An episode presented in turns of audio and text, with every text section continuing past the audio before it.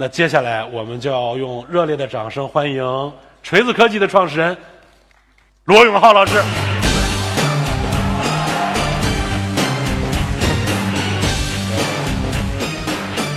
怎么你一上台音乐就不一样了呢？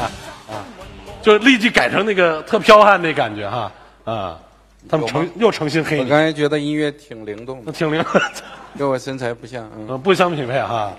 这个，我我我其实一直觉得哈，这个特别特别想问你，就是你你你过去这段时间里面，不是就过去这些年吧，做了那么多不一样的事儿。嗯，那一般人我觉得做一件事儿就把自己废了。嗯，你做了三件事儿还这么能挺立不倒啊，这个这其实其实也也没有那么好了。我现在就是典型的过劳胖，所以就我们都我们都懂，我们都懂，我们都懂嗯。对我们都懂，确实是你好像瘦了一些。是吧？这就听说要跟你同台，赶紧减肥啊！好就是这样站在一起的时候，他们会说真的瘦了好多啊。这个来来来，我还是坐下吧，好我觉得老这么站着虐你不太合适了。来，呃，这这件事儿哈，在我们呃开始这个整体的话题之前，嗯刚才谈了这个你人生经历很多转变啊，每次转变里呢，对自己一定都有影响。最近做了这几年做了科技行业啊对，成为了一家科技公司的 CEO，是一定也会有一些不同的体验。那么我在你讲这个体验之前，你先看一个小片子。好啊，这个我们访了访你们公司的同事，问了问老罗这几年有啥变化，我们看看他们是怎么说的。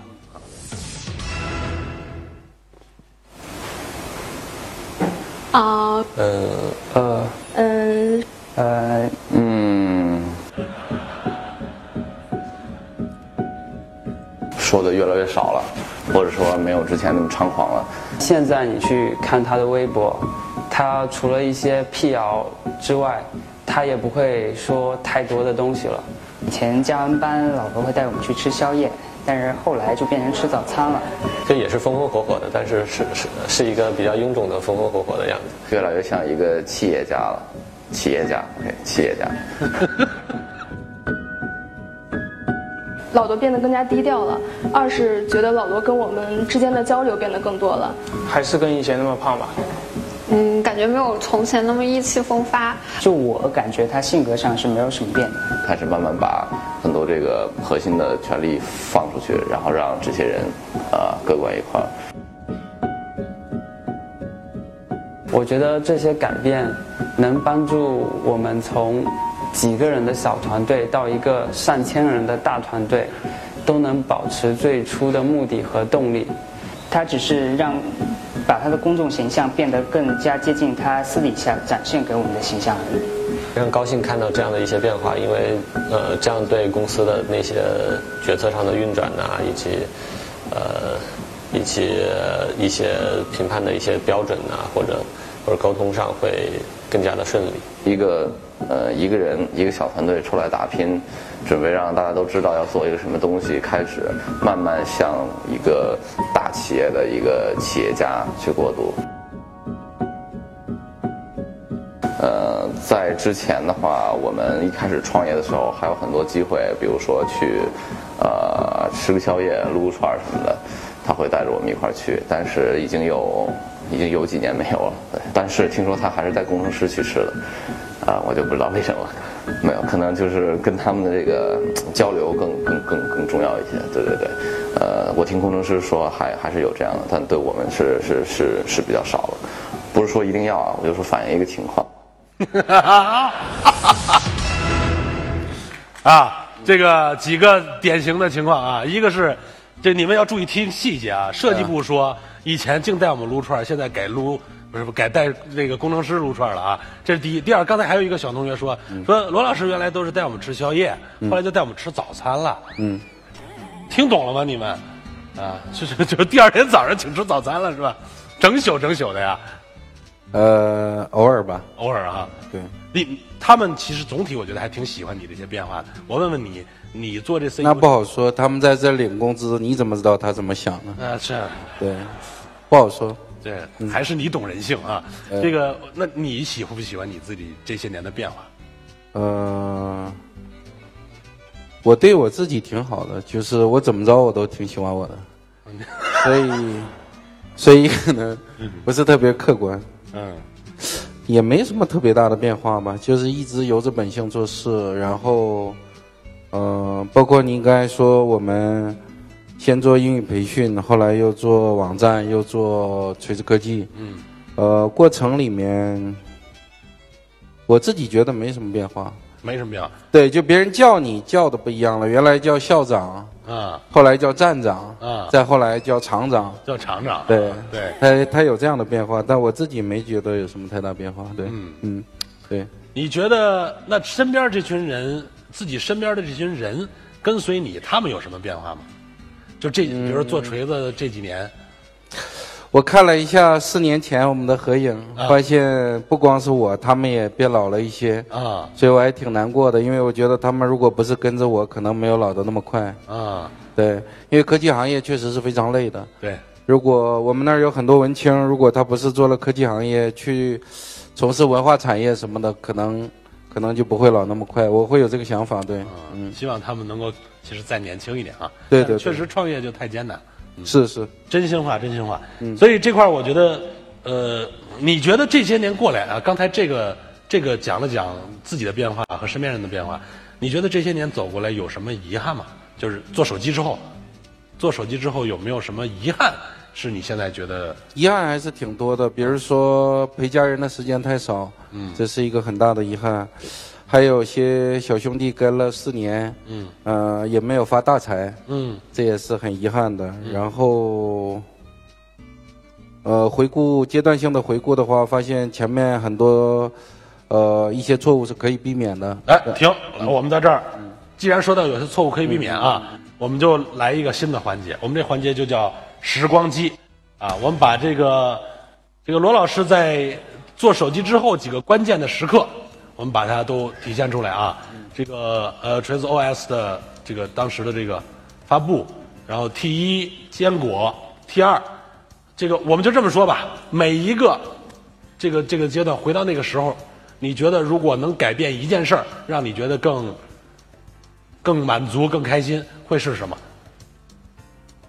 先从这个当年发布这个 OS 的时候，首先我有点走神儿，因为一下摆了这么多，我一看我还挺感慨的，因为过去的四年我们给这个世界嗯。带来了这么多漂亮的东西，因为我们我们在商业上虽然还不够成功，但是过去的四年，而因你多彩我我们做了三款手机，在全球范围内差不多得了三十项工业设计奖，所以这个呢，我刚才看着还挺感慨的，因为现在整个行业普遍都变得挺丑的，嗯，然后，然后问题是什么？然后就是就把自己夸的问题都忘了。你看，这个回到每一个时刻啊，就当年比如说从 OS 啊到 T 一啊、坚果啊 T 二，那每个时刻里，如果让你去改变一件事儿，让你觉得更开心，会是什么事儿？嗯先从 OS 的开始说啊。OS 方面的遗憾是，呃，没有早点引入，就是说非常专业的这个方面开发的一个管理者。我们这儿创作者是很多的，嗯，管理者没有早一点引入，导致，呃，东西虽然做的特别特别特别特别的好，但是，呃，效率方面其实并不是特别高。这就是为什么我们一直在熬夜熬到有的时候去吃早点的一部分原因。对，就是所以说到 OS 的早期研发阶段，比较遗憾的是没有早点引入这方面的管理人才，嗯导致创作一直都是很好的，但是确实在开发的流程啊、效率啊、方法论这方面，其实我们领悟的是比较晚的，这是比较吃亏的啊。所以这还是一些基基本的企业运行要有它的规则。是是，对没错。这个不是靠创造力和对对对情感就能够完全弥补的。对对对。这个点我觉得蛮好。那 T 一的时候呢，T 一的时候呢，呃不一定都那么恢宏啊，没有，T 一的时候，因为我是等于生平第一次做手机，所以有一点出生，生，牛犊，不管牛犊猪犊吧，反正，呃，初生犊子不怕虎，不怕虎，所以呢，做了一些，呃比较激进的事情吧，比如说我们那个 T 一的手机，白色的那个真的是不应该做的。虽然我们的铁杆支持者们都特别特别喜欢那个白的，后来白的停了以后，在淘宝上还有超这个炒的很贵的这种，也有成版。对对珍藏，还有那个成交的这种，但是白色的问题是它是前面板的玻璃和玻璃的边框。和中框和后面板的边框和后面板玻璃，嗯这五个白是完全连着的。对，特别难弄。对对对，所以从工业生产的角度来讲，五个白连着是不具有量产性的。对，呃，也有很多人警告过我，但是由于我初生犊子不怕虎，所以就愣做了。愣做的结果是那个白色一直到停产都是亏损的，嗯都是赔钱的。对黑色还有一些利润，白色是一直到最后都是亏的。嗯但是我们为什么得了汉诺威工业设计论坛的 F 金奖呢？跟那个白也也挺有关系的，因为他们评委都是行家，看了那个机器直接就愣住了。啊，呃，因为说这谁做的呀？这个有点这个意思，对吧。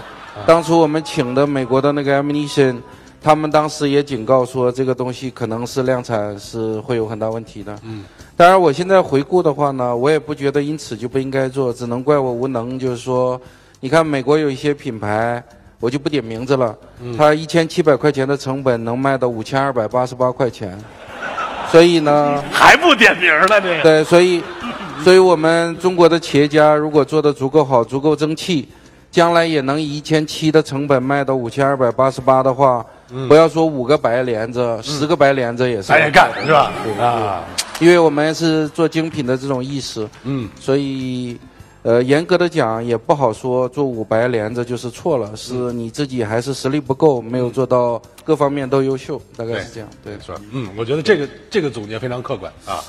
然后我们再看看那坚果呢？我我自己，我自己觉得好像这个不是反省，像是自我标榜。呃，我后边尽量都反省。下一个是说坚果对吧？嗯，呃，坚果的问题是这样的，就是说，坚果 实在想不出怎么夸自己了，是吧？不是我在想怎么怎么说才更像是反省，而不是自我标榜。呃，坚果。太完美了，真的没办法，真的没有什么遗憾，是吧？也是一种选项，也是一种选项。我是觉得，如果企业家要做出反省的姿态，总是能找到一些说法的。我再想想，呃，坚果时期的问题是，太不真诚了，我这。呃来来来来，这你坚果时期确实是有一些问题的啊。是有些问题的。对，比如说，比如说他，呃，反正是我们自身的问题吧，就它比实际应该上市的时间晚了差不多半年。嗯，而这个行业里差不多千元机都是六个月一更新。对，我比我的竞品晚了半年，使得配置啊，还有什么没有全机没有指纹。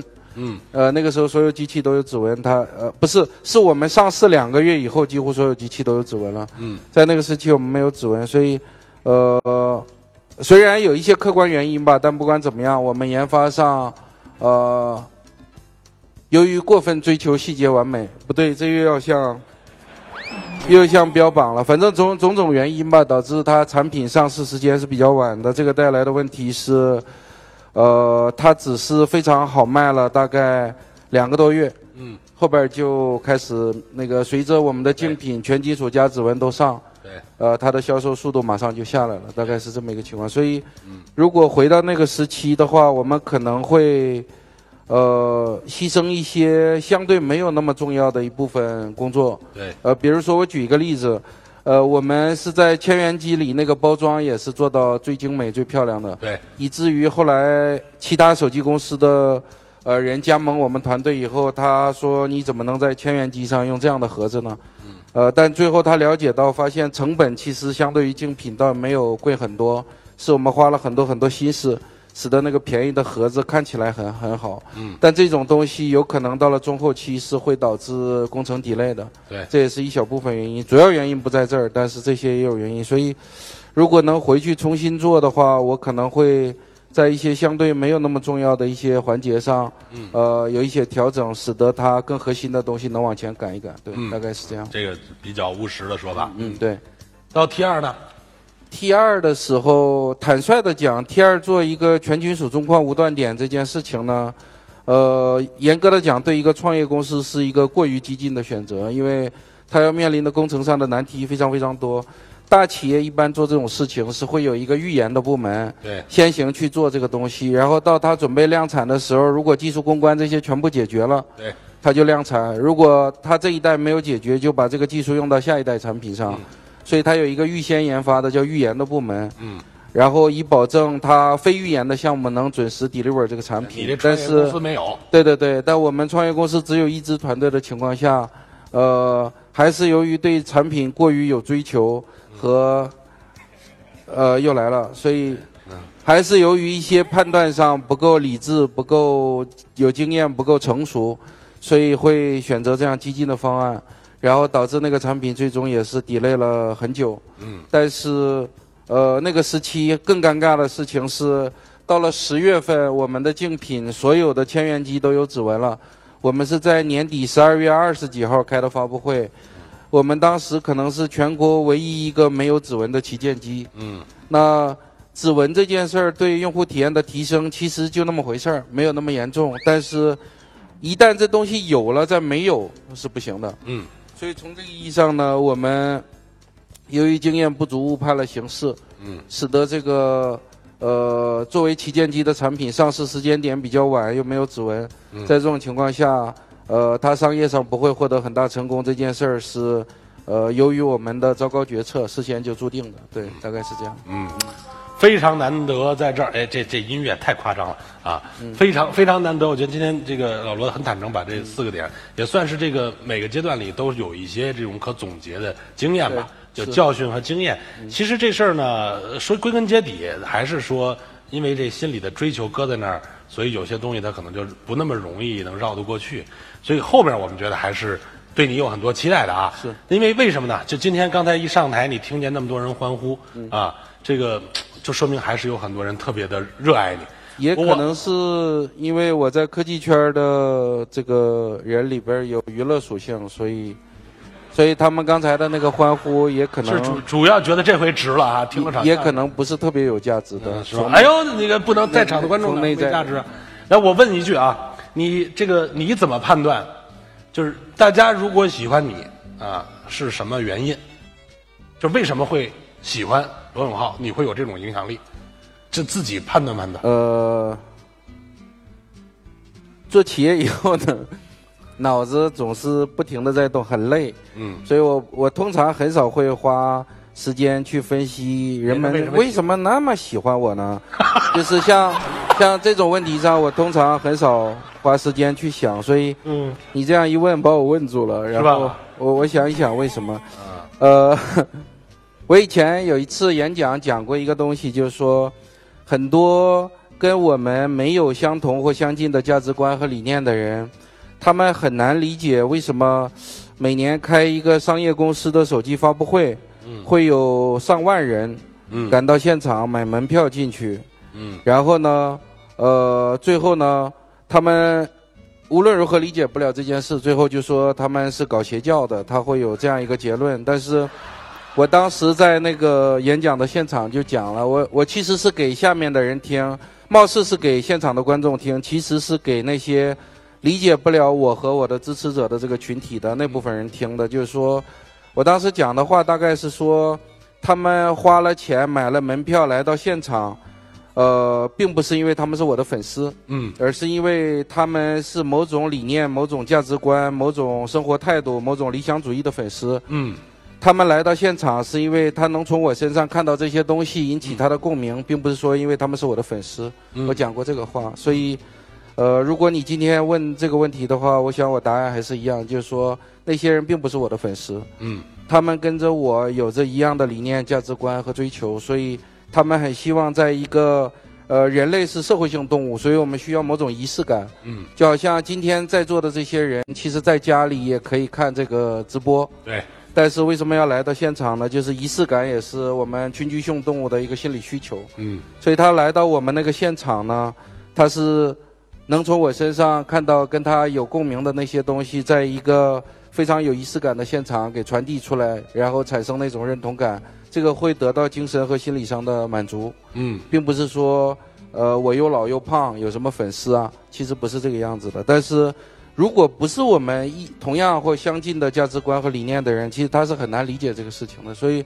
从这个意义上，他们对我们的误解，呃，由着我以前的性格的话，可能会觉得他们。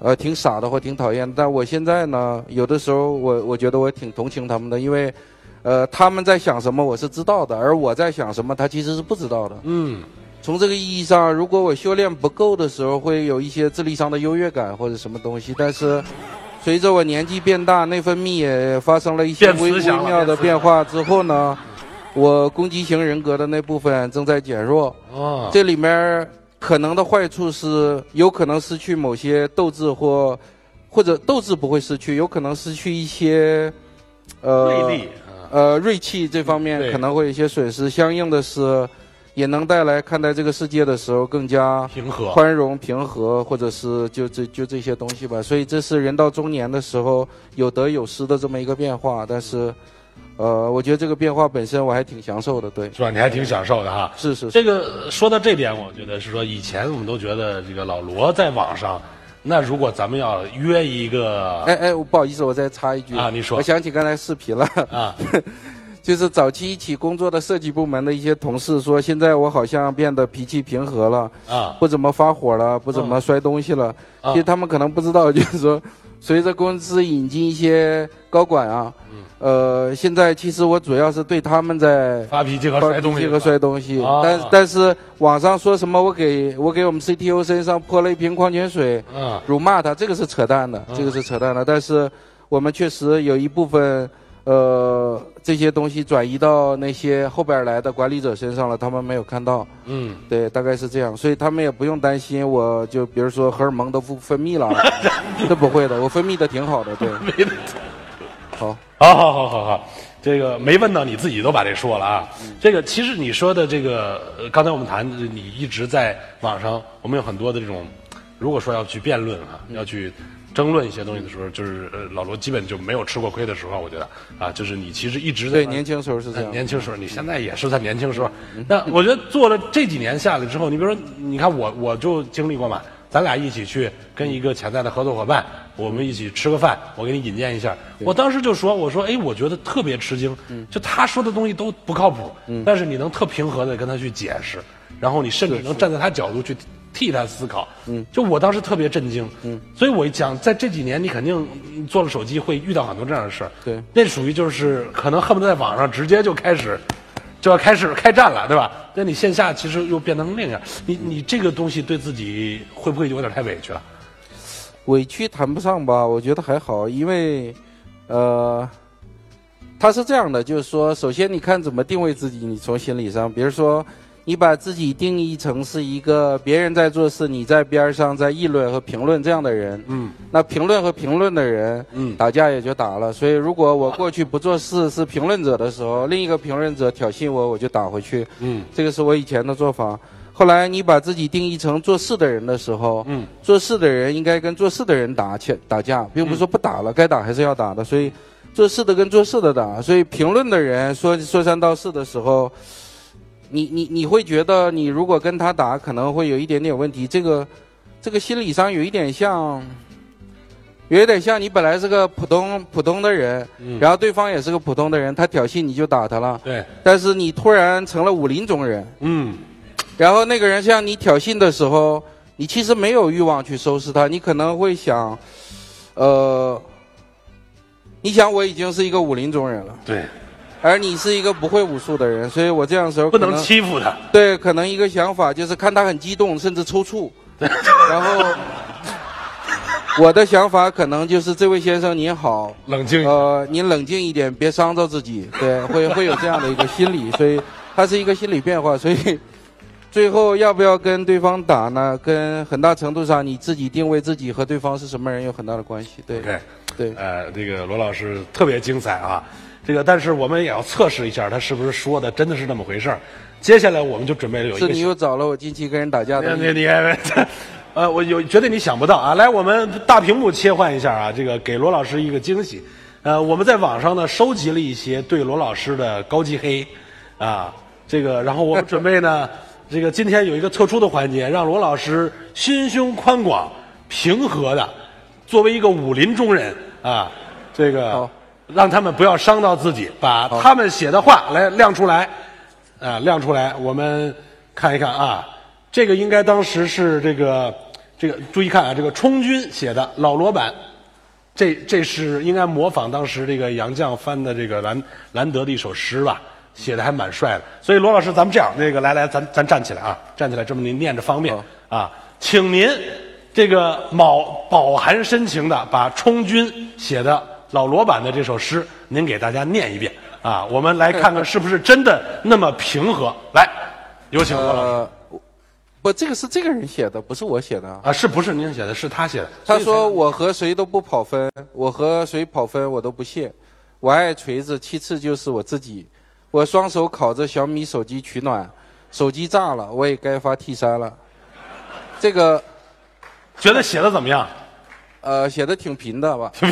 啊，但我觉得我回应的很得体，我说有意思，哈哈，这也是实话嘛。啊，这不过小米手机挺好的，不要乱黑，米四米五我都挺喜欢。啊这大实话，我觉得我回答的非常得体，非常得体，非常像一个武林中人。来下一个，来来，还有还有还有还有啊！来来来来来来来来一段这个，来段这个。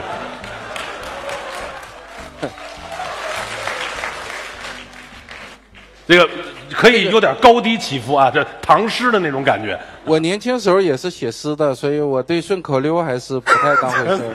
来，先有 先有我罗后有天，这什么意思啊？手持锤子创人间，九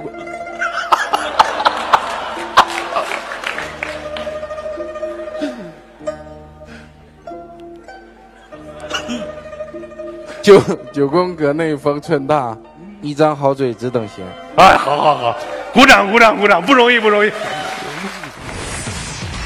妈呀，这个感谢罗老师啊！我们我觉得我们那当时那段配的特别好，立即就有一种笑傲江湖的那个感觉哈。嗯，呃，罗老师都已经都都有点出戏了，当时我觉得。啊、对，嗯，所以这个，我觉得确实是啊，这个做一个事情，可能对自己还是，呃，你说是年龄的原因，但是我觉得可能也是跟做事儿是有关系，至少是在跟经历有关跟经历有关系。人其实会有变化。对。所以我觉得，嗯，上次你在聊，你突然跟我说了一个话题，我们当时时间太紧没聊透哈。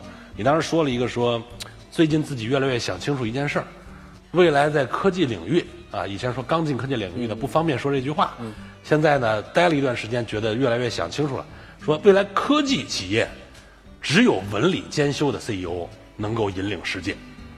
当时大概是这意思吧，我没说错吧？呃，差不多吧，差不多是这个意思。啊对，，我当时我的第一反应是您在说自己，啊，呃，对这个理解也差不多。也 呃，是这样。这个怎么解释一下啊？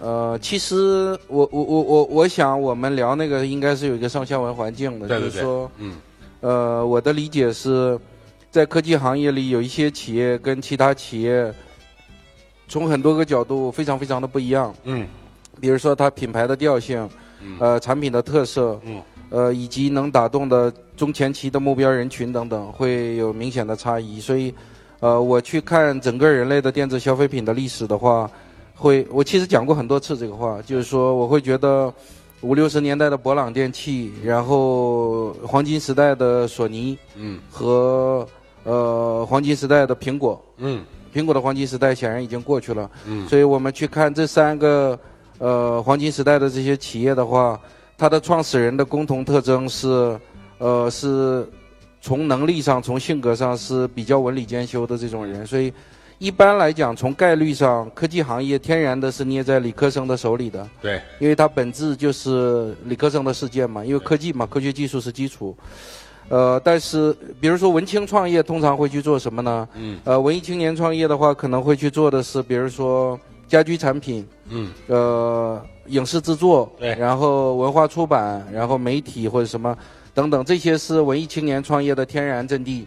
这这个领域里理就理工男科学家相对就少一些，没错，但是科技行业呢，天然的就是科学家、理工男的阵地。但是，如果偶尔每隔几十年会有一些呃文理兼修的这种思维的人走进这个领域呢，他很可能带给这个世界非常非常不一样的好产品。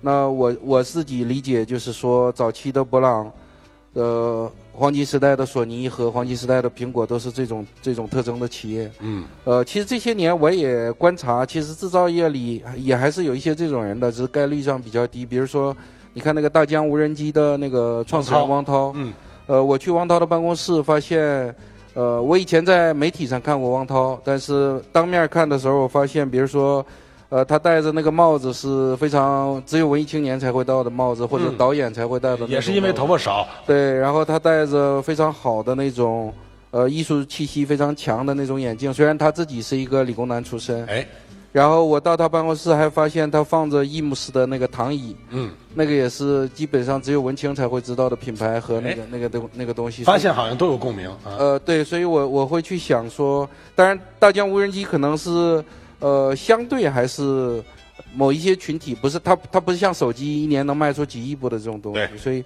但我觉得如果汪涛会去做更大众化的消费产品的话。呃，相信也也有可能会成为这样也能有成就。对对，这种气质的这种企业家，所以我当时跟你聊的时候，应该是有这样的上下文，是想说，嗯，呃，只有这样的，就是这种气质的这个企业，才能呃做出不一样的东西，而不是说只有他们才有机会，应该是这个意思。对，其实还是说，应该在这种把技术和这种，比如美或者是品质，它能更好的去结合，然后你才能真正做出吸引人的东西，让人觉得开心幸福的这种。对对对，这个可能还是要合在一起。还有品牌的理念也是非常重要的，因为做大众消费品呢，呃，其实做品牌很大程度上就是讲故事，这个始终都是至关重要的。因为，呃，市面上可能有很多产品，呃，功能上满足你的基本需求上是高度类似的。对，所以哪一些产品能给你带来不一样的那种感性认识，这点从呃 to C 业务的这种产品的、呃商业逻辑上是至关重要的一一环，是少不了这个。所以你看，像我们在没有成就很好的商业成就之前，嗯讲了我们的品牌理念，这个其实给我们带来了很多的好处。嗯同时呢，因为讲一些感性的，比如情怀这样的东西，也使得我们被不喜欢我们的人嘲笑的够呛。嗯他老老去讲这些东西，但实际上你去看是消费品领域里，全世界范围内最成功的企业，它一定都是讲情怀，不是讲产品的。就像就像苹果，在它辉煌的时期做了那么多优秀的产品，但你看它的广告。永远都是讲感性的，讲情怀，讲理想主义的。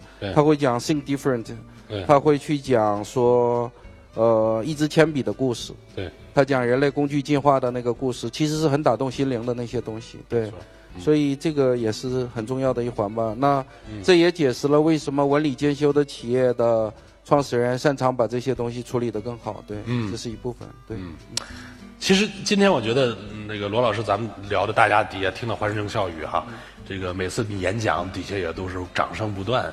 但是咱们算是还相对比较熟，咱俩曾经也聊过，可能骨子里咱都是属于有点社交，略微有点社交恐惧，是都不是特愿意在台上这个没事儿去逗咳嗽的人，嗯可能都是因为工作的原因，最后变成凑在一起还得让大家尽可能的欢乐。是就我其实我觉得我还好啦，我这个每次就大不了就是上台主持个东西。您这个每次要在台上成为一个主角，把全部的目光吸引到自己身上，然后去点燃自己。那这个过程其实我觉得，就我能理解是个挺痛苦的过程。就我可以觉得这个背后其实是个巨大的压力，别人可能不一定能理解啊。就是我觉得今天也想听听你的想法，就是你是不是每次上台之前都要，都都是内心其实挺煎熬、挺挺累的。嗯，差不多吧，每次都有这种感觉，所以，呃，我以前就跟人家讲说，呃，如果我做的事业不需要我上台去演讲，呃，我为这件事儿宁可愿意少活五年，结果被很多媒体，包括张鹏老师给讹传成愿意放弃百分之五十的股份。就是那这个事儿宁愿多少活五年，也不能放弃百分之五十股份不不，这放弃百分之五十股份这些事儿本身是没什么问题的，但是啊。其实当时说的是他他会让投资人会去想说，你作为企业负责人啊呃不能用这种轻浮的语气谈到哦你在企业里的这个股份啊。错了错了错了，不不，他们没指责我，嗯他会提醒我说，啊不要轻易放弃。，不不，提提醒我说，轻易不要拿这样股份的事情开玩笑。哦我说，其实我说的是少活五年。啊，他们想了想说，那没关系，那还不如拿这开玩笑呢？这 没关系，因为他觉得我会在死掉之前帮他把这个投的钱给赚回来，所以他说那没关系。投资人形象都被你毁了，哎呀，这个没有，投资人挺务实的，对。不是，对，这这确实是觉得每次还是挺艰难，对啊。但是那那你不觉得就是这种事儿对于锤子来讲，现在也是一个很重要的力量，始终都是，是吧？始终是，即使锤子后面发展的商业上很成功、很顺利之后，你还会，它它始终都是很重要的。你也会这样。当然，虽然对你会很艰难，对我们这行业里的一些老前辈得了癌症之后，还是亲自上台的，这是，它是一个责任，它是由不得你自己的啊，对，它是责任。是责任。我觉得这这句话其实大家听着听着乐，但其实我觉得，如果你们真的换到老罗的位置去想，我觉得还是是挺挺深沉的一一个一个责任啊。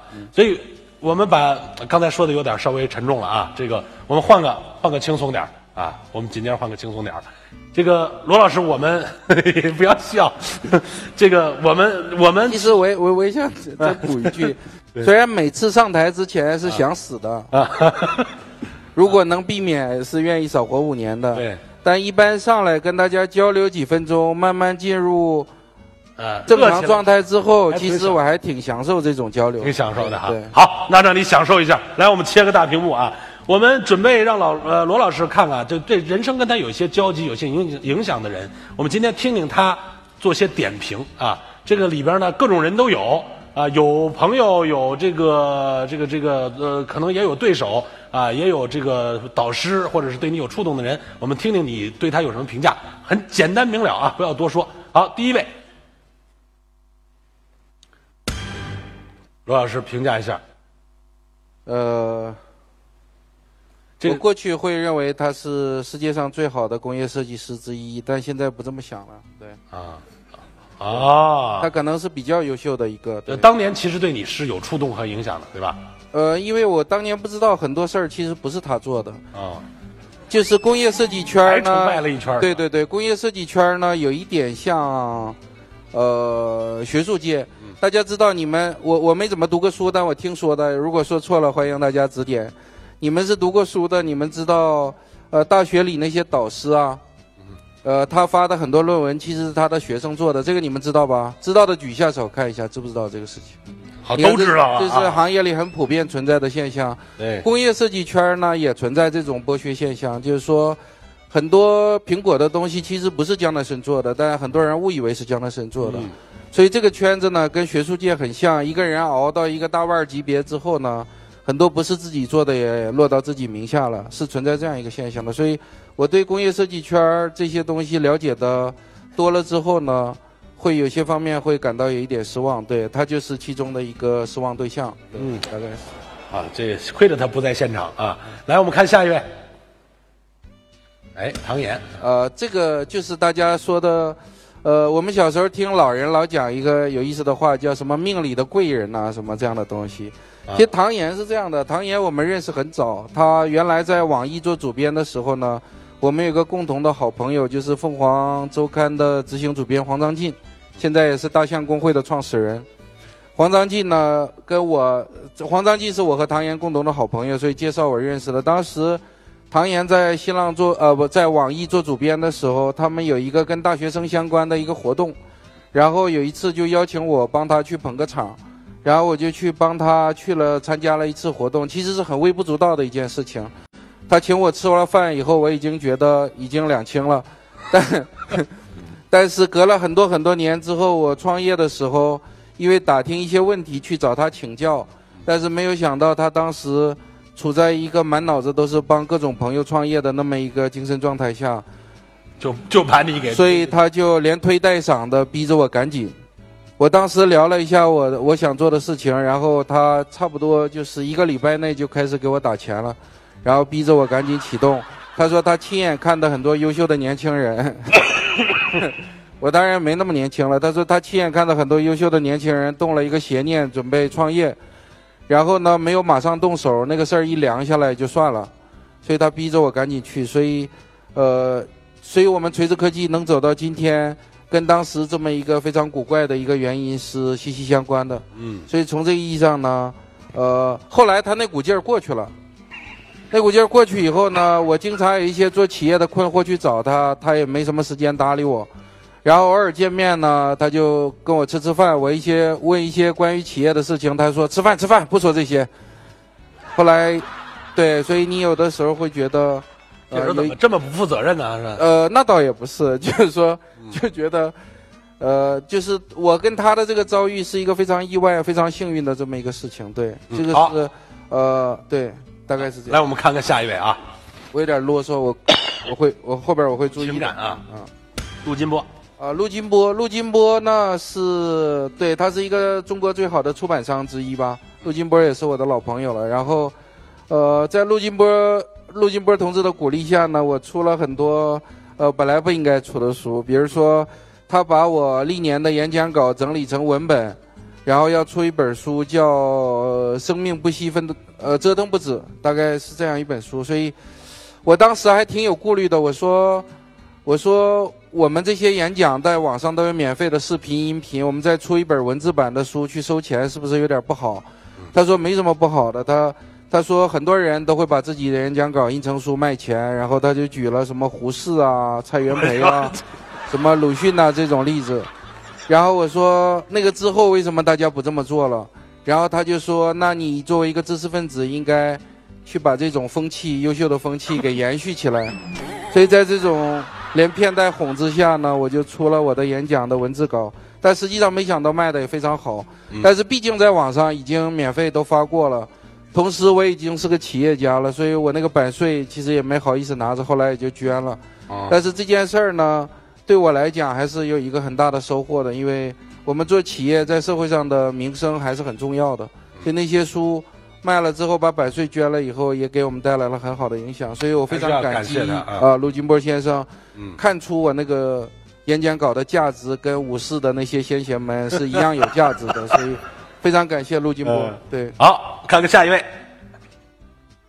咦？呃。啊，俞敏洪，俞俞敏洪老师啊，我觉得，我觉得将心比心啊，作为一个企业的负责人呢，呃，可能，呃，怎么讲？其实你可能心里并不虚，也没什么可回避的，但是，呃，从运营企业的角度，你可能不希望离开你这儿的你的老员工出去说三道四。我今天作为企业的负责人会有这样的想法，虽然我不怕他说什么，我也没有什么把柄在别人手里，但是他出去说三道四，可能给我运营企业还是带来一些不必要的麻烦等等。所以从这个意义上呢，呃，我就不想评价这个我的前老板了。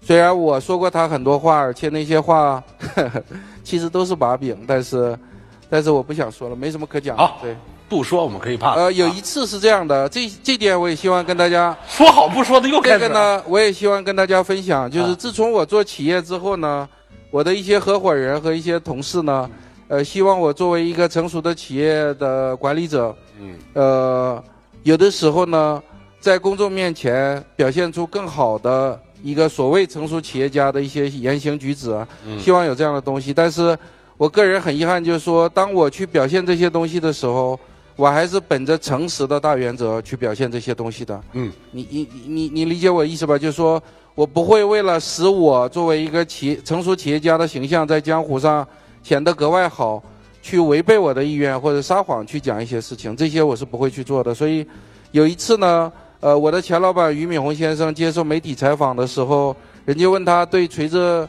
手机怎么看，他就。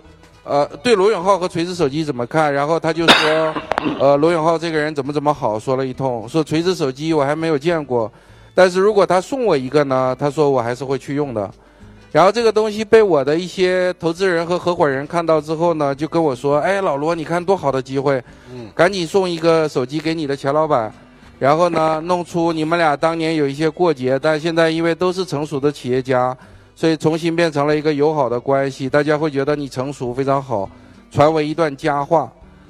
他他他会有这个东西，但是，呃，我想了一下，我还是没有去做这个事情，因为，呃，即便首先我不会违背自己的诚实去做类似的事情，另外，即便我为了企业运营的需求，我愿意做这种事情，即便我是说即便。那我还怕支持我的人失望呢，因为他们不希望我看到，他希望看到我成熟，但不希望我看到我圆滑世故，所以我永远不会让这些人失望的，好吧？就是这样。对，我觉得，我觉得刚才这个罗老师其实说的非常重要的一个，就是有些东西可能会变，但是其实有些东西还是确实不改变啊。好，那我们再看看后边儿还有有，呃，没，还是那句话，可以不评论。首先我跟他没有任何过节，嗯，所以呢，呃，我没有，就所以我也不想说跟他任何负面的东西，但是我想说一些关于这位这位这个雷老师的一些正面的东西，这个是非常诚实的，就是说，呃，过去的几年里呢，呃，我亲眼看着他们从单纯的只是追求。呃，性价比和这个这个这个怎么讲？性价比和这个销售数量，嗯，呃，过程中，尤其是从米市开始，其实是投入了很大的诚意，嗯，非常用心的去做一个好的产品。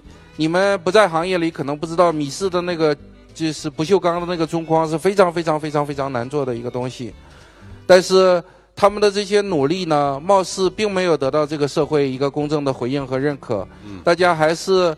呃，不加了解的、轻浮的去评价说小米这个品牌就是 low 的，就是屌丝的，就是没追求的，就是走个量和性价比的。其实并不是这样的。米五出来之后，我也是感受很强烈，就是说它确实在产品上做的非常非常的用心，远比早期的那个那个是特别有追求的这么一个。所以我希望呢，呃，作为一个同行呢，我希望他在这些方面做出的努力能得到这个社会比较公正的这样一个认可。这也是为什么刚才你们看有一个用户说什么，我手里拿着什么小米什么用拿着小米手机取暖是讽刺小米手机热，然后又说什么小米炸了，我也该发布 T 三了等等，写那个段子。我回应他的时候，我在那个回应的话里就注明我说很喜欢米四和米五，这是非常诚实的一句话。嗯，呃，我也希望这个社会就是说当企业家。呃，在这些方面做出好的事情的时候，能得到一个公正的认可，大概是这样。好，好，那我们这个环节就到这儿了啊。我们这个就这五个是吧？啊，就这五个了。哎呀，松了一口气，松了口气哈。我还那其实我们还有，你觉得可以再来吗？我我还以为再来一个，再放一个出来。哎，来来来，我们再放一个。哎，自己松气松早了啊！这个就等这句话呢啊。其实呢。其实呢，我来的路上就想，因为他们有工作人员偷偷给我透露说，谁谁谁，你赶紧告诉我，说这个说张鹏老师呢，会在这个现场环节会说拿一些人让我去去讲，嗯，然后他说可能会难为你，然后呢你要小心，你要注意，提前有个准备，然后我知道我们公司锤子粉丝挺多的，然后严重到这个程度，然后我说那还能是谁呢？然后他说：“你自己想想嘛，如果他可能难为你，会摆出哪些人来难为你？”然后，呃，我就说：“我说张鹏老师再不堪，也不至于把那个谁也拿出来了。”我就知道在这儿等着我呢。然后，然后他们说：“那也不一定。”他说：“那也不一定。”说张峰老师以前是做媒体，后来做了企业以后变得很厉害。好好好好，但是有点。刚才到了雷军老师之后，你说没了，然后我就想，好，虽然张鹏老师做了企业，还是我心目中的那个张鹏老师，但是我不知道我做错了什么，给你传递了错误信息，所以又来了这位老师，所以我觉得还是挺有意思的啊。呃，挺有意思。好，可以。还有啥点评吗？没了吧？呃，还有下一个人吗？不不不不。我就说这个还有啥点评吗？没啥点评，没什么可说。没啥点评。行了，这个环节真结束了啊！大家这个真的没有了是吧？真的没有了。我觉得用这个掌声来，好，来来来来来来，应该要，谢谢，非常坦诚，非常坦诚，谢谢啊，好，啊，这个聊的比较嗨了，最后一个问题，好，最后一个问题啊，大家享受这个时光，最后一个问题，这个罗老师，到今天其实做手机，包括锤子，我觉得依旧还是个挺艰难的事儿，嗯。呃，手机行业进入了一个相对平稳的发展的时期。就像您说，这个小米，其实在一一马当先的企业，这个也都在遇到很多的挑战。就锤子肯定在这方面遇到挑战也是很大的，很多人可能也会对锤子有各种的这种猜测。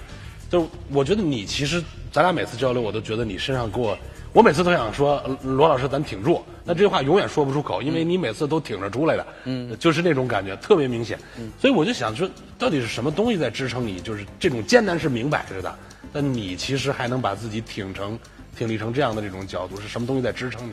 呃，其实因为很很大程度上是因为我跟他们看到的未来不一样，不一样。有可能我有幻觉，嗯，也有可能他们有幻觉。对，重要的是每个人都因为自己的判断活得高兴，每一天都高兴就可以了。对，嗯，所以所以就是说别人看到我们未来可能有一些这个问题那个问题，嗯，那些东西我不是看不到，但是我比他们额外看到了一些东西是非常光明的。这种光明的是什么？就是跟产业有关系，跟潮趋势有关系。就是我预我强烈的预感到它会成为一个牛逼的冒烟儿的这么一个企业，是这种幻觉支撑着我每天辛苦工作，并不是说什么面子啊，或者是说什么什么不得不挣扎下去啊这些东西，从来都不是。对，就是心里坚信。对对对，是是这样的。就是，而且基于很多非常理性的分析，但是我那个理性分析尝试跟别人交流的时候，别人还认为它是幻觉，嗯，所以我就减少了一些。没事，你稍微说一说嘛。这个呃，最核心的那一个原则是什么？就是说，嗯，还是不说了，对，还是不说了。对，因为其实我跟媒体讲过很多很多次，就不再。但是大家还是对对对，但没关系，我觉得不管别人怎么想，就是自己心里对这事儿是怎么看的，嗯，最重要。所以对我来讲，不是什么咬着牙支撑或苦忍，是因为我看着那个东西非常兴奋，对，就是，所以我在领着大家往那个方向去。但是跟着一起去的人呢，有人也看着那个，他就很兴奋；有人没看到那个呢，他就需要我给他鼓励、打打气。对，大概是这样。嗯，好，我们是不是应该给罗老师一个非常非常热烈的掌声？谢谢，感谢感谢。这个刚才我也问了你半天，审了你半天，这个给你一个机会，就是就是你你今天我们这朋友说聊完了，呃，也可以比如说给给我们提个什么建议。啊，或者问个我啥问题的，如果你觉得有必要的话啊，我们就拿这个作为感谢罗老师的一个礼物啊。呃，就是我已经是连续好几次参加这个极客公园的这个活动了，所以张博老师当年张罗这个活动的时候，其实我并没有想到他到今天能有这样的影响力和规模，所以呢，呃，我是觉得在过去中国类似的这种活动搞的其实意义都不是很大。而且常常有活动之外的其他目的，所以呢，我本来坦率的讲，对这类的活动是不感兴趣的。但是，由于这些年跟极客公园的人，呃，接触比较多，另外我也非常在跟张邦老师还不是特别熟的时候，也从极客公园挖过人，所以，所以呢，呃，我现在很愿意，就是说每年都来参加极客公园的活动，然后我希望这个活动能够办得越来越好。呃，在科技界能够成为一个真正非常有意义的这么一个年度性的交流活动，好，基本这样。谢谢罗老师，谢谢，谢谢。